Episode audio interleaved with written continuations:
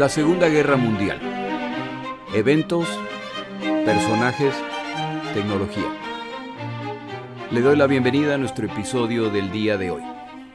Episodio 40. La misión Doolittle. Como siempre empiezo por agradecer a mis oyentes. Nada en particular esta semana, excepto agradecerles por su fidelidad escuchando mi podcast Gracias a quienes se toman el tiempo para mandarme un mensaje diciéndome que estoy haciendo un buen trabajo. Gracias a los que apoyan con sus contribuciones. Gracias a quienes compran las notas, me ayudan, me apoyan y estamos aquí para continuar. Muchas gracias. Empezamos nuestro episodio.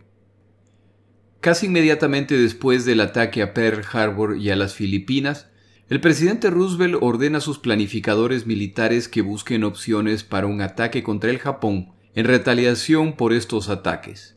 Después de todo, si se descarta la teoría de que el presidente Roosevelt estaba al tanto del ataque a Pearl Harbor y no lo evitó para forzar a los Estados Unidos de América a entrar a la guerra, lo que hubiera sido totalmente criminal, entonces la única opción restante es que este ataque mostró la impresionante ineptitud de las Fuerzas Armadas estadounidenses y de su liderazgo. Inmediatamente se empieza a buscar culpables de esta vergüenza militar. El secretario de Asuntos Navales, Frank Knox, viaja a Pearl Harbor para iniciar la investigación y para mostrar al público que a pesar del desastre, siguen en control. Al llegar a Oahu, se hospeda en un área separada de Kimmel, el comandante naval al momento del ataque, para evitar que se interprete la cercanía como complacencia. Este evento inicia el proceso de reemplazar comandantes y crear nuevos comandos. Estos cambios de liderazgo tendrán un profundo impacto en la campaña, ya que los nuevos comandantes muestran mayor agresividad al contar con directrices claras desde Washington. El cambio principal es que se crea una posición de comando naval conjunto para el Pacífico y el Atlántico. Esta posición tiene amplia autoridad para tomar decisiones. El oficial seleccionado, mientras menos conectado al desastre de Pearl Harbor, mejor. Afortunadamente tienen al oficial correcto, el cual ha estado dirigiendo las operaciones navales en el Atlántico. Este oficial es Ernest King, un personaje sumamente intenso, al cual su propia hija describía de la siguiente forma. En el almirante King, la Armada estadounidense tiene a su comandante más estable emocionalmente. Siempre está furioso. Conocido por sus pocas pulgas y por ser poco tolerante con los vacilantes. El nombre del comando que se le ofrece es Commander in Chief U.S. Fleet. Como es común en los medios militares, solo se utilizan las siglas, en este caso C-I-N-C-U-S.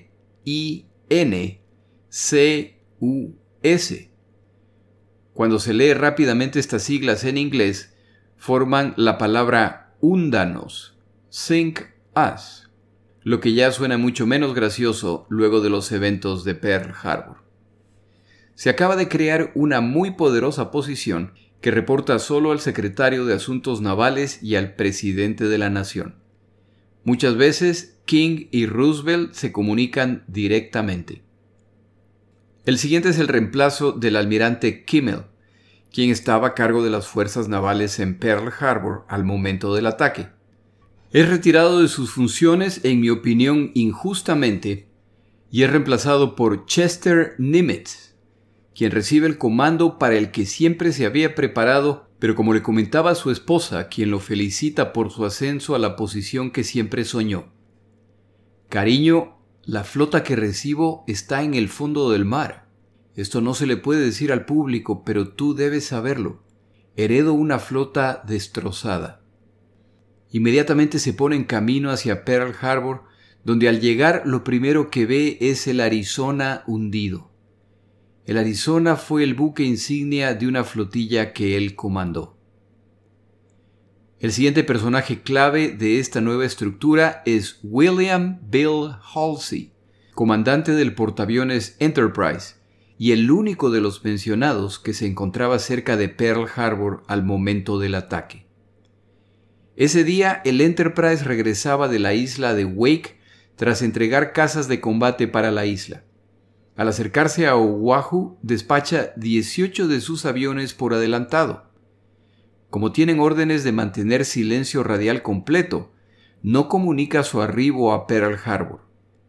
A los pocos minutos recibe una llamada en que se le comunica que Pearl Harbor está bajo ataque Halsey cree que se han confundido a sus aviadores con atacantes y que están intentando derribarlos.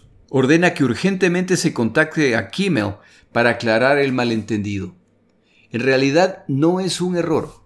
Los japoneses han iniciado su ataque y estos aviadores llegan a Pearl Harbor al mismo tiempo que el ataque japonés y algunos de sus aviadores son derribados por error al acercarse a la isla.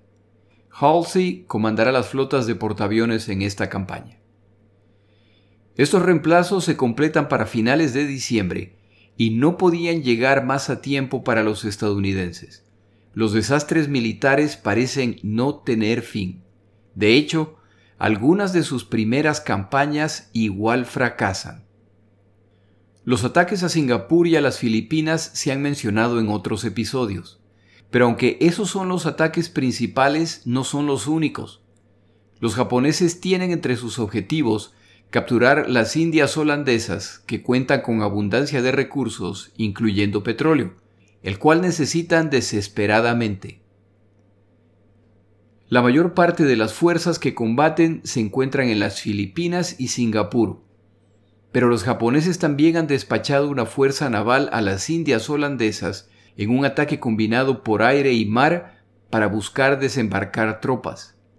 Los aliados no pueden permitir esto, por lo que forman una flota conjunta para enfrentarlos. Esta flota se llama ABDA, por las siglas en inglés para americanos, británicos, holandeses y australianos. Este comando opera bajo el almirante estadounidense Hart. Esta fuerza multinacional combate a los japoneses que cuentan con un número similar de embarcaciones. El resultado final es sin embargo una clara victoria japonesa. Las indias holandesas caen. La siguiente etapa del combate es el avance hacia la isla de Java. Los aliados necesitan detener a los japoneses para evitar que lleguen a las islas en el extremo sur, principalmente Java y Timor. Si los japoneses dominan esta zona, entonces Australia ya se vuelve un blanco para bombarderos. A mediados de febrero, la Fuerza Naval recientemente creada sale a enfrentar a las fuerzas japonesas y se encuentran en el mar fuerzas de igualdad numérica. Esta batalla dura un par de días y el resultado es que muchas embarcaciones aliadas son hundidas y las restantes tienen que retirarse para evitar ser destruidas. Los bombardeos al territorio australiano pronto se inician en preparación para una invasión japonesa. Estos desastres militares se ocultan al público estadounidense, pero la realidad es que están perdiendo la guerra al no lograr descubrir cómo detener a los japoneses. La moral es baja y se necesitan opciones para atacar al Japón. Las opciones, sin embargo, son limitadas, aunque sí existen. El ejército estadounidense está atrapado en las Filipinas, y cada día que pasa está más claro que serán derrotados. La Armada estadounidense sobreviviente en la zona va rumbo a San Diego, California, para reparaciones y actualización de la flota. La Fuerza Aérea, del Ejército o de la Armada, no tienen bases a distancia que les permitiría bombardear al Japón, y los únicos bombarderos en la zona estaban bajo las órdenes de MacArthur y son destruidos en los dos primeros días de la guerra. Los bombarderos sobrevivientes han escapado a Australia. Existen, sin embargo, bases aéreas que se podrían utilizar para un ataque al Japón. Los soviéticos tienen bases en Vladivostok, a mil kilómetros de Tokio. Desde aquí se pueden lanzar ataques al Japón. Es cuestión de decidir cómo enviar los bombarderos a esta base. Stalin, al ser preguntado respecto a esta posibilidad, rechaza la idea tajantemente. la Unión Soviética es el único poder aliado que no ha declarado la guerra al Japón, e involucrarse en cualquier sea la idea de los estadounidenses es claramente una declaración de guerra contra el Japón. Los soviéticos no dejan la menor duda que no tendrán ningún involucramiento en este plan. La otra nación a distancia suficiente para proveer bases para esta operación de bombardeo es China, la que ya se encuentra en guerra con el Japón. Chiang Kai-shek, el líder chino, al ser consultado respecto al uso de bases chinas, él simplemente quiere saber si estos bombarderos se constituirán en una fuerza de defensa para su nación. Al enterarse de que ese no es el caso, Chiang Kai-shek aclara que China no quiere tener ninguna participación en lo que sea que están planeando los estadounidenses. Después de todo, si esta no es una fuerza permanente en la zona, entonces los estadounidenses ejecutarán su plan y como su nación está a miles de kilómetros de distancia, la inevitable venganza japonesa se producirá contra los chinos. Los estadounidenses parecen no tener opciones. Entonces un día, a un oficial estadounidense se le ocurre una idea. Este oficial no es un marino o un aviador. El capitán Francis La Rana Lowe, comandante de submarinos durante la Primera Guerra Mundial, y ahora parte del equipo del almirante King mientras despegaba en una de las bases estadounidenses, ve que una de las pistas ha sido pintada imitando la cubierta de un portaaviones. La idea es que los pilotos puedan practicar en esta pista antes de tener que practicar en un portaaviones. De esta forma pueden aprender lo básico respecto a despegar en una pista corta sin que se produzcan desgracias. Al final de la pista se encuentran dos bombarderos. Esta imagen le da una idea al capitán Lowe. Lowe se encuentra con el almirante King el 15 de enero de 1942 y le comenta su idea. ¿Qué tal si se entrena a pilotos de bombarderos para que despeguen desde portaaviones? Esto les permitiría enviar cerca del Japón un grupo de combate que incluiría un portaaviones desde el cual pueden despegar bombarderos hacia Tokio. Nadie anticiparía este tipo de ataque. King que era conocido por decirle hasta de lo que se iban a morir a quienes le venían con ideas descabelladas, escucha la propuesta y le parece interesante, aunque hay muchos detalles que hay que resolver. El más obvio de todos, por supuesto, es si efectivamente es posible lograr que bombarderos despeguen de portaaviones, ¿cómo aterrizarán al final de la misión? En todo caso, esa es una de las tantas preguntas que tendrán que responder los expertos, que en este caso no pertenecen a la Armada, ya que la fuerza de bombarderos pertenece al ejército. El almirante King contacta a Hap Arnold para presentar el plan y pedirle que sea el punto de contacto con el ejército para coordinar esta operación. Arnold inmediatamente contacta al experto en resolver problemas relacionados con la aviación. Este plan tiene múltiples problemas, pero es esta aparente imposibilidad la que lo hace potencialmente exitoso. ¿A quién se le ocurriría una idea tan descabellada? El primer paso es determinar si existe un bombardero capaz de ejecutar esta misión. El avión más respetado del arsenal estadounidense es el B-17, pero este es un avión de cuatro motores, lo que lo hace muy ancho para ponerlo en la cubierta de un portaaviones. Tras unos cálculos se decide que el B-25 Mitchell es el único modelo que cumple con los requisitos, pero habrá que hacerle múltiples modificaciones. El B-25 Mitchell, que tiene un rango de 2.400 kilómetros, por lo que podrá despegar desde una distancia mucho más allá de los perímetros defensivos japoneses. Permítame explicar este punto.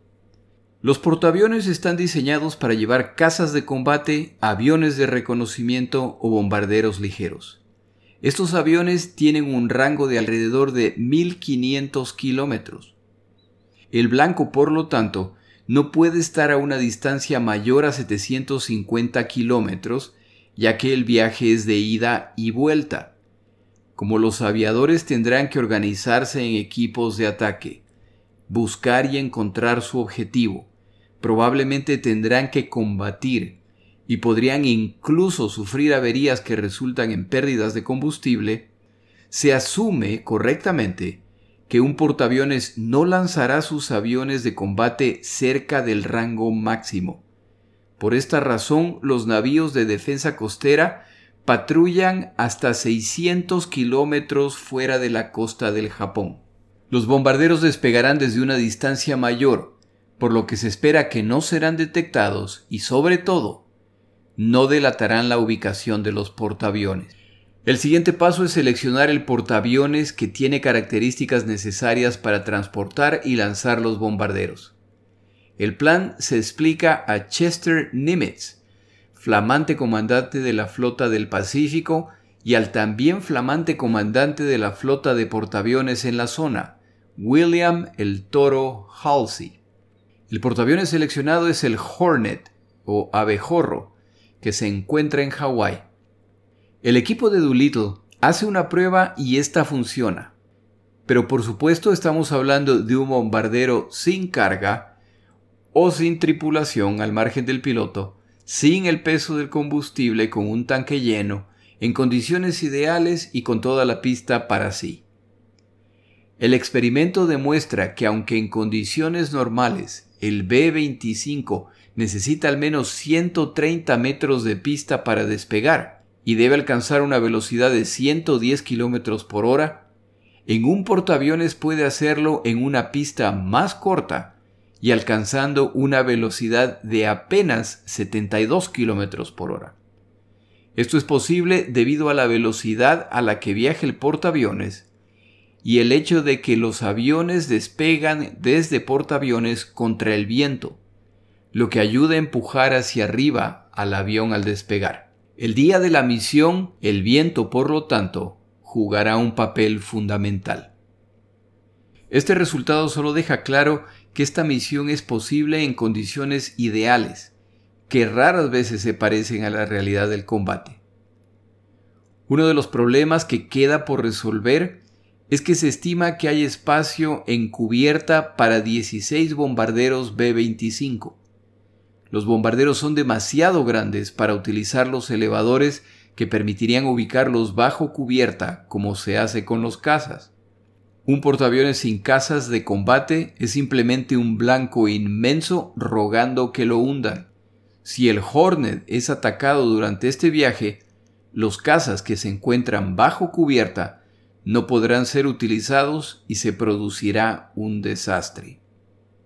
Una vez que se realizan los cálculos y se determina que las modificaciones necesarias son posibles, entonces hay que diseñar el plan completo, del cual, sin duda, el componente más importante son los pilotos. Si esta tarea es realizable, solo hay un grupo muy pequeño de aviadores entrenados para la tarea, sobre todo considerando que una vez que completen su objetivo, no podrán regresar al portaaviones, por lo que tendrán que aterrizar en territorio enemigo o en territorio amenazado por el enemigo. Se estima que las posibilidades de supervivencia de estos pilotos son 50%. En cualquier operación militar, pérdidas de más del 10% se consideran inaceptables, pero esta no es una operación común. El 3 de febrero de 1942, James Doolittle ordena se despachen 24 bombarderos B-25 y 140 aviadores voluntarios a una base en Columbia, Carolina del Sur. Al llegar, se informa a los aviadores que las Fuerzas Armadas están buscando voluntarios para una misión muy importante, pero también muy peligrosa.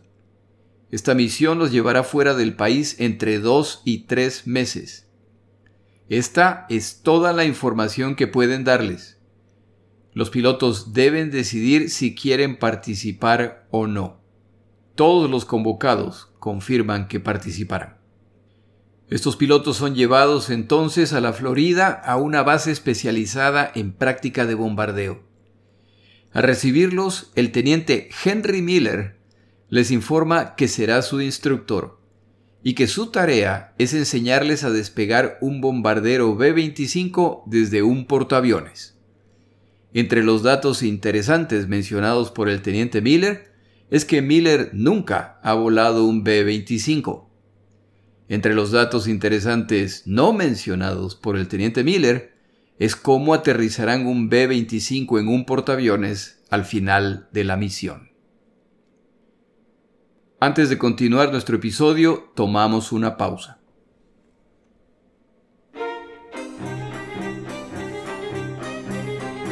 Palabras de Churchill. El día de hoy tengo una frase corta de Churchill que he mencionado en el pasado, pero visto los eventos que cubrimos es bueno recordar. La frase es, el éxito no es permanente, las derrotas no son finales, es el valor para continuar lo que cuenta. Esta frase es necesaria para los participantes en esta guerra, a medida que las victorias de un lado y las derrotas del otro se multiplican.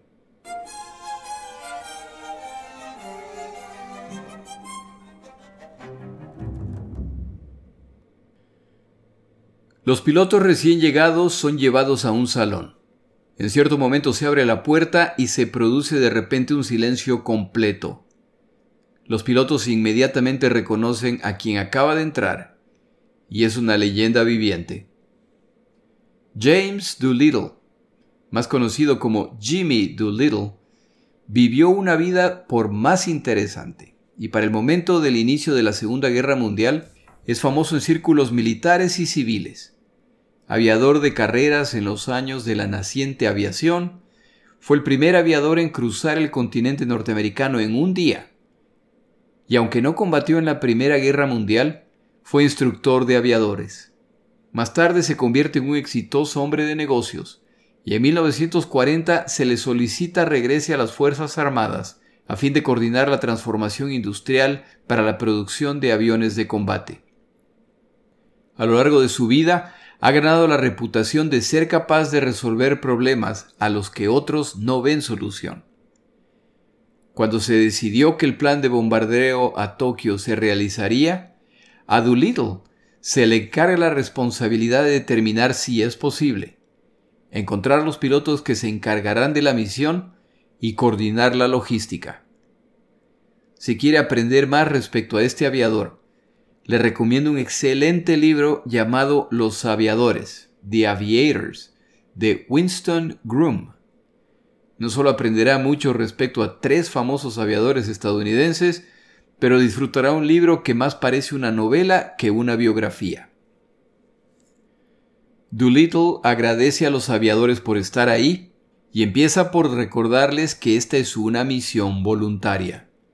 Debido a su naturaleza, deben decidir en ese momento si continúan, ya que pronto recibirán detalles confidenciales de la misión, los cuales no podrán discutir ni aún con sus esposas, ni con sus compañeros de aventura.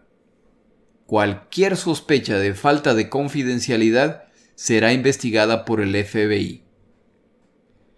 Quienes decidan no participar en la misión no sufrirán ningún tipo de consecuencia negativa, no se les hará ninguna pregunta y podrán regresar a sus bases inmediatamente. Esta, sin embargo, es su última oportunidad para abandonar esta misión. Algunos pilotos, por supuesto, quieren conocer detalles adicionales.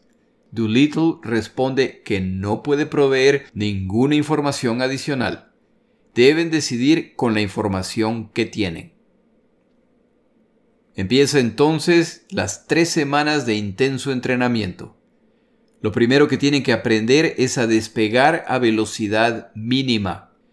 Esta parte del entrenamiento es particularmente frustrante ya que estos pilotos están acostumbrados a llevar toneladas de peso y a despegar de pistas muy largas, con suficiente espacio hasta alcanzar la velocidad necesaria. Despegar tratando de encontrar la velocidad mínima posible implica arriesgarse a desplomarse si no se alcanza el balance justo. Cada día de práctica, los pilotos deben despegar en distancias más cortas a medida que se incremente el peso. A fin de entender lo que están pasando sus pilotos, Doolittle ordena al teniente Miller que lo incluya en este entrenamiento. Esta solicitud no se debe documentar en el plan de entrenamiento aprobado, pero Doolittle quiere estar seguro que entiende lo que están haciendo quienes participarán en esta misión. Se hacen a la vez las modificaciones a los bombarderos que participarán y se determina que algunos de los cambios impiden el uso de las ametralladoras de los bombarderos. Algunos de los bombarderos designados ni siquiera tenían ametralladoras y ya no hay tiempo para ordenarlas, por lo que la solución es tomar palos de escoba y decorarlos de forma que parezcan ametralladoras. Quién sabe, tal vez este truco desanimará a un piloto de caza japonés en caso de que los encuentre. Como hay que extender el rango de los bombarderos de 2.400 a 3.800 kilómetros, se remueve todo componente no vital, excepto ametralladoras, munición, bombas y los tanques extra de combustible. Estos bombarderos cargarán más de mil galones de combustible de alto octanaje, por lo que se convierten en bombas de tiempo voladoras. Como además el bombardeo será a baja altura y existe la clara posibilidad de que sean derribados, se remueve el equipo de precisión para bombardeos ya que es altamente confidencial. El ataque se hará con lo mínimo, por lo que esto es algo más que deberán practicar los pilotos. En medio de todas estas limitaciones, estos pilotos de bombardero se darán al menos un pequeño gusto que ningún otro piloto de este tipo de avión puede darse. Doolittle los anima a que durante sus vuelos practiquen movimientos evasivos similares a los de los cazas. El bombardero, por su naturaleza y misión, es una nave que al llegar al sitio de combate debe volar en formación y como tienen un plan de ataque con objetivo, altura y velocidad preestablecidas, al iniciar el ataque deben cumplir estos requisitos o la misión fallará.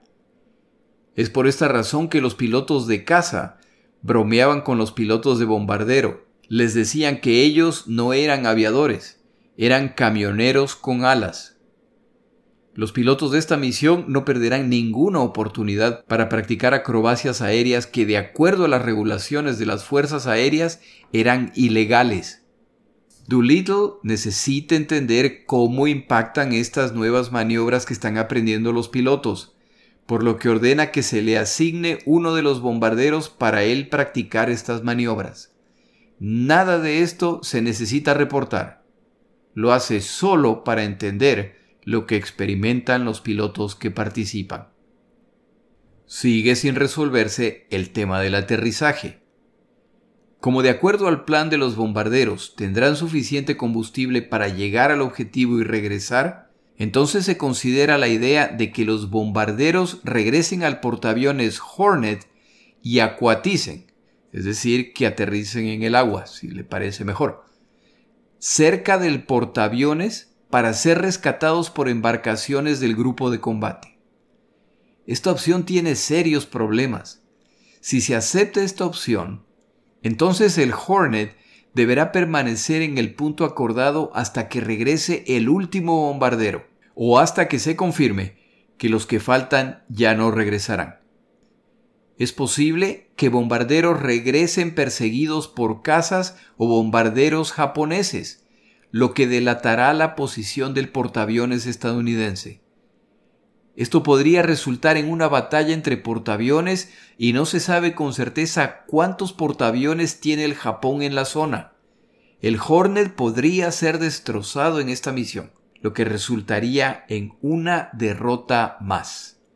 La idea, por lo tanto, se descarta. El plan para el aterrizaje es entonces el siguiente. Dado el rango de los bombarderos, luego de bombardear Tokio, tendrán suficiente combustible para volar a China, específicamente a la región de Chuzhou, una zona lo suficientemente cercana a la costa pero que ya está en disputa entre chinos y japoneses. A pesar de esto se considera que es lo suficientemente segura para que los bombarderos aterricen ahí. Como para este momento los Estados Unidos de América ya tienen tropas en China, el comandante estadounidense en la zona coordinará con los chinos la instalación de equipos emisores de señales, las cuales al ingresar los bombarderos a China continental empezarán a transmitir repetidamente una señal en código Morse.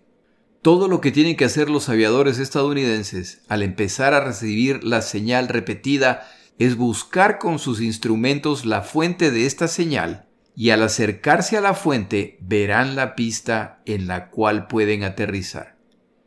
Los pilotos deben practicar con su equipo cómo ubicar este tipo de señal. Mientras practican, Doolittle vuela con estos aviadores para asegurarse que entienden los pasos requeridos y observar la operación del equipo. Una vez que los bombarderos aterricen en China, se tendrá listo combustible, ayuda médica y provisiones para las tripulaciones. Los tanques de combustible se llenarán inmediatamente y los aviones continuarán su vuelo hasta llegar a India, donde aterrizarán en bases británicas. Los bombarderos se desarmarán y se embarcarán junto con las tripulaciones sobrevivientes hacia los Estados Unidos de América. A medida que el entrenamiento continúa, el portaaviones Hornet se pone en camino hacia el Canal de Panamá, rumbo al Océano Pacífico. Más tarde, los aviadores volarán sus bombarderos a lo ancho de los Estados Unidos rumbo a la base militar en Sacramento. Aquí se realizará una revisión final para asegurarse de que los bombarderos están en perfectas condiciones. Doolittle ordena a sus aviadores que durante este vuelo de costa a costa practiquen sus habilidades acrobáticas. Sin lugar a dudas, no faltaron observadores en tierra que estuvieron bajo la impresión de que alguien en estado etílico estaba al mando de estos bombarderos que realizaban piruetas que nunca se habían visto a bombarderos realizar. No es solo practicar maniobras evasivas, deben además practicar volar a baja altura. Siendo estos muchachos de un poco más de 20 años, seguramente se divirtieron practicando maniobras que nunca más en su carrera de pilotos de bombardero podrían repetir.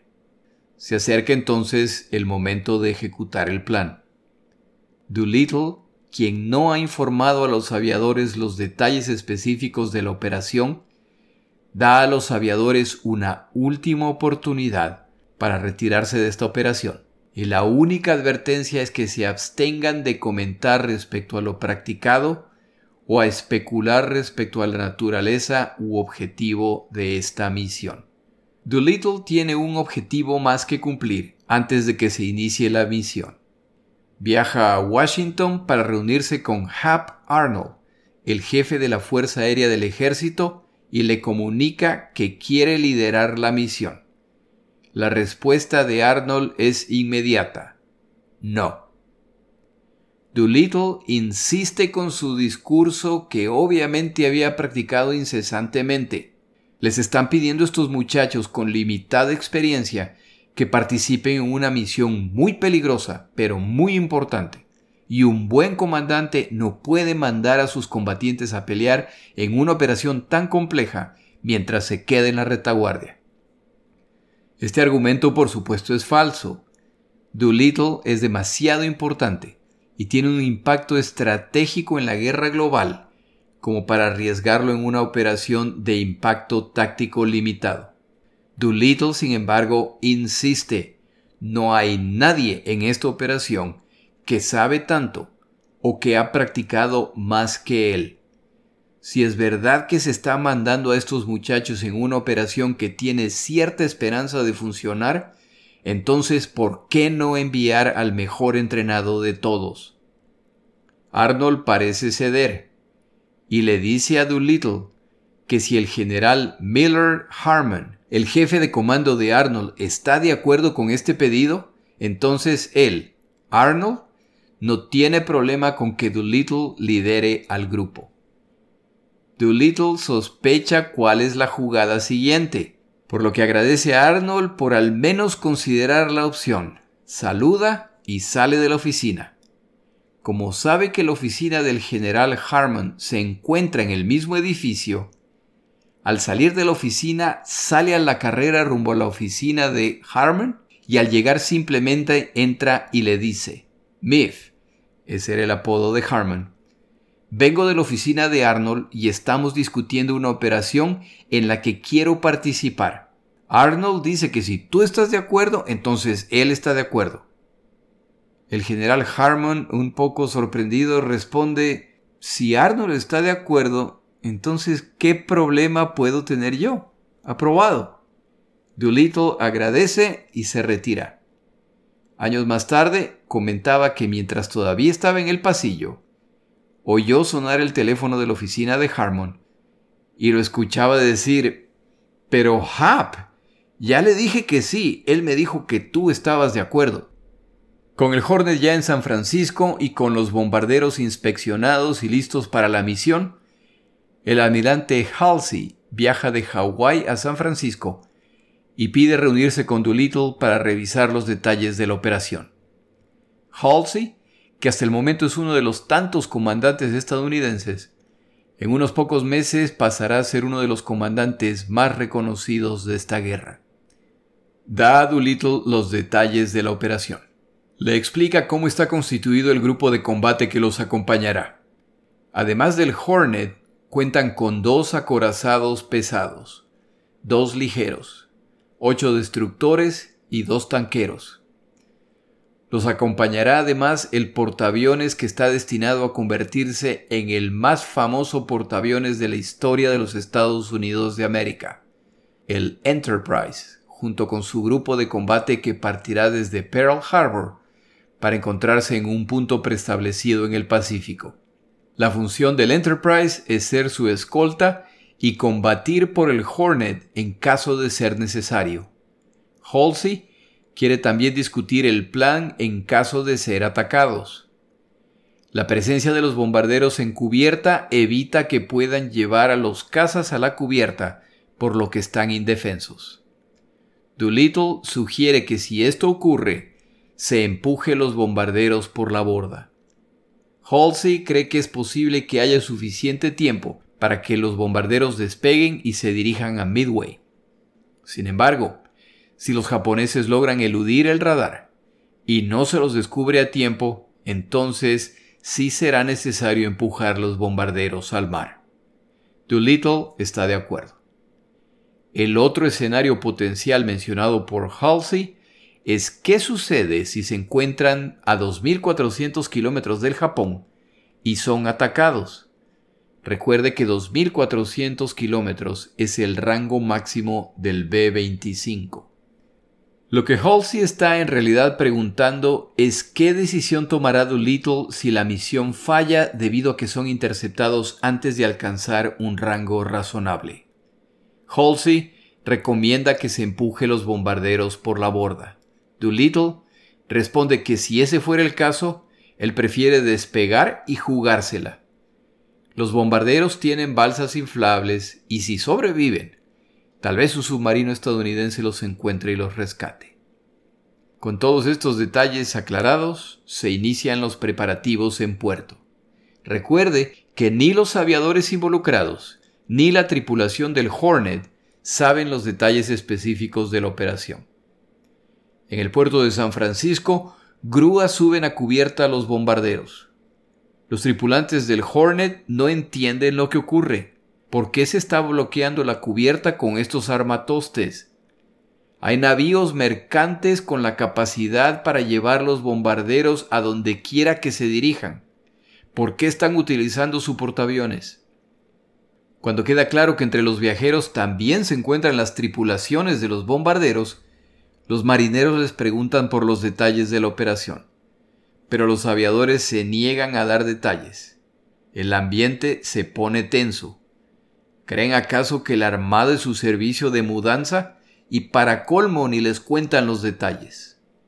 El 2 de abril de 1942, el portaaviones Hornet abandona el puerto de San Francisco con 16 bombarderos B-25 en cubierta y se pone en camino a encontrar al grupo de combate que los espera más allá del horizonte.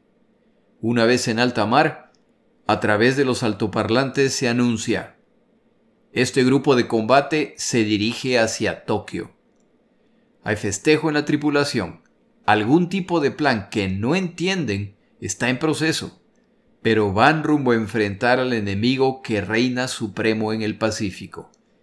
Quizá les irá bien. El resumen del plan es el siguiente. El portaaviones Hornet parte de San Francisco para ponerse en contacto con el grupo de combate que lo acompañará en esta misión. Unos días más tarde, el portaaviones Enterprise se sumará con su grupo de combate.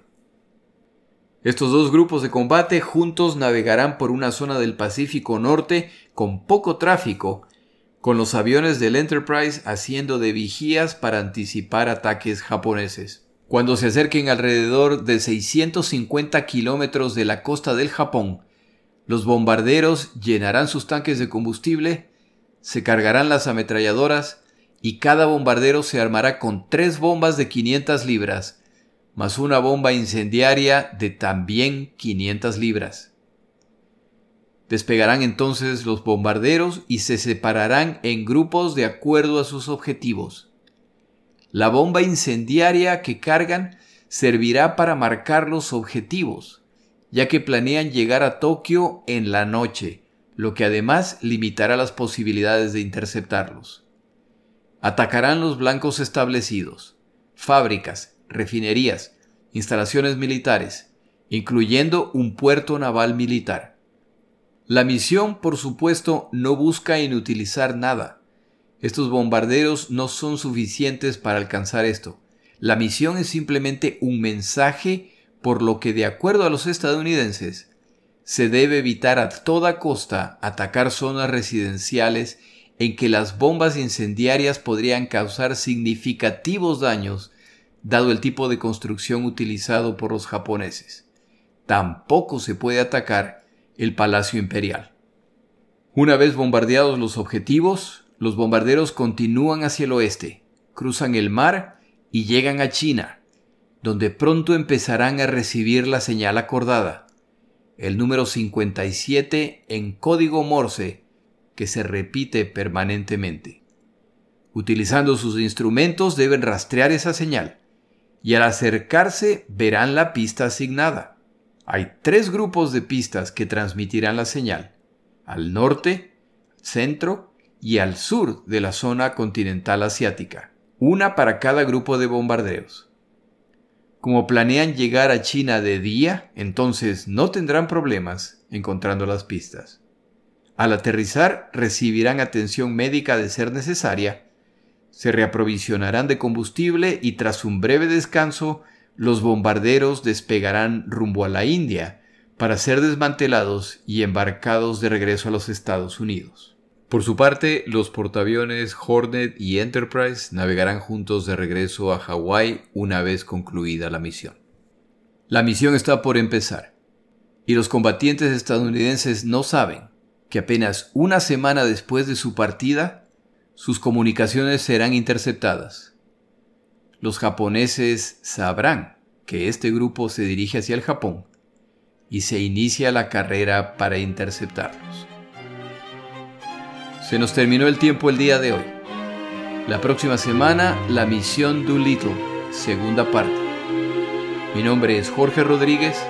Gracias por acompañarme.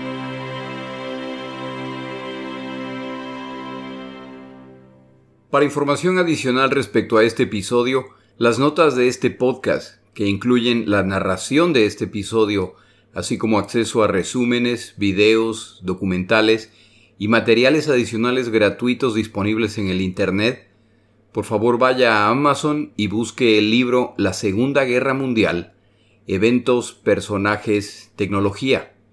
Al comprar estas notas me ayuda y me apoya financieramente. Puede encontrar información adicional en mi página web, lasegundagm.com. Muchas gracias.